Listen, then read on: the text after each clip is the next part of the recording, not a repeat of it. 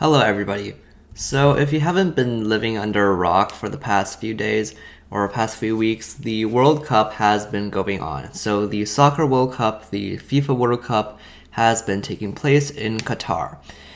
And uh, recently, some people ran an artificial intelligence on the World Cup and predicted that either Brazil or Argentina will win. And apparently, they used a supercomputer. And I don't know uh, how they did it, but uh, I'm assuming with some sort of algorithm that gives like the parameters of each player. And the supercomputer basically concluded that either Brazil or Argentina will win and it basically ignored France or Germany or all the different countries.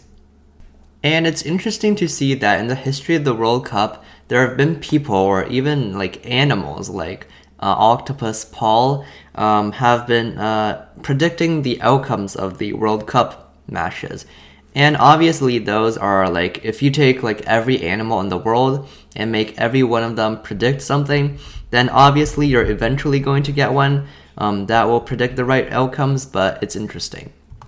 And so the supercomputer, yeah, as I said, it, it chose um, Brazil or Argentina for the uh, most likely winner of the World Cup. And I wonder, I just mainly wonder how they uh, how they calculated that because there isn't like a specific, there aren't specific parameters um, that will that will simulate each individual game. I mean, I suppose they can simulate, uh, you know, how long each player stays on the match and how likely they are to score a goal uh, every how many minutes. But I just expect that won't be like the most accurate prediction. So, uh, an overview of so far what's going on in the World Cup. There's been a couple of very surprising victories. For one thing, Japan uh, beat Germany. So, Japan's decent at soccer. It's not amazing in the entire world, but it somehow beat Germany, which is a top tier, uh, amazing soccer team.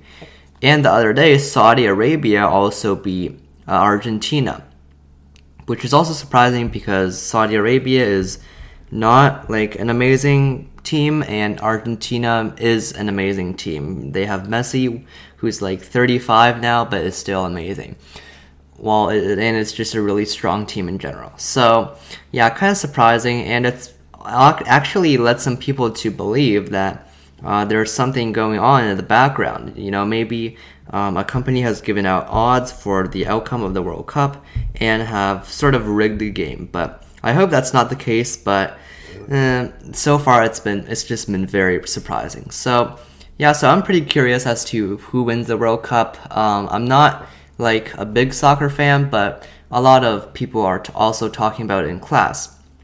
In fact, like when I go to class, like 30% of people are just on their phones watching the World Cup from like a some pirating website, but yeah, it's it's been a lot of hype. So that will be all for today. Goodbye.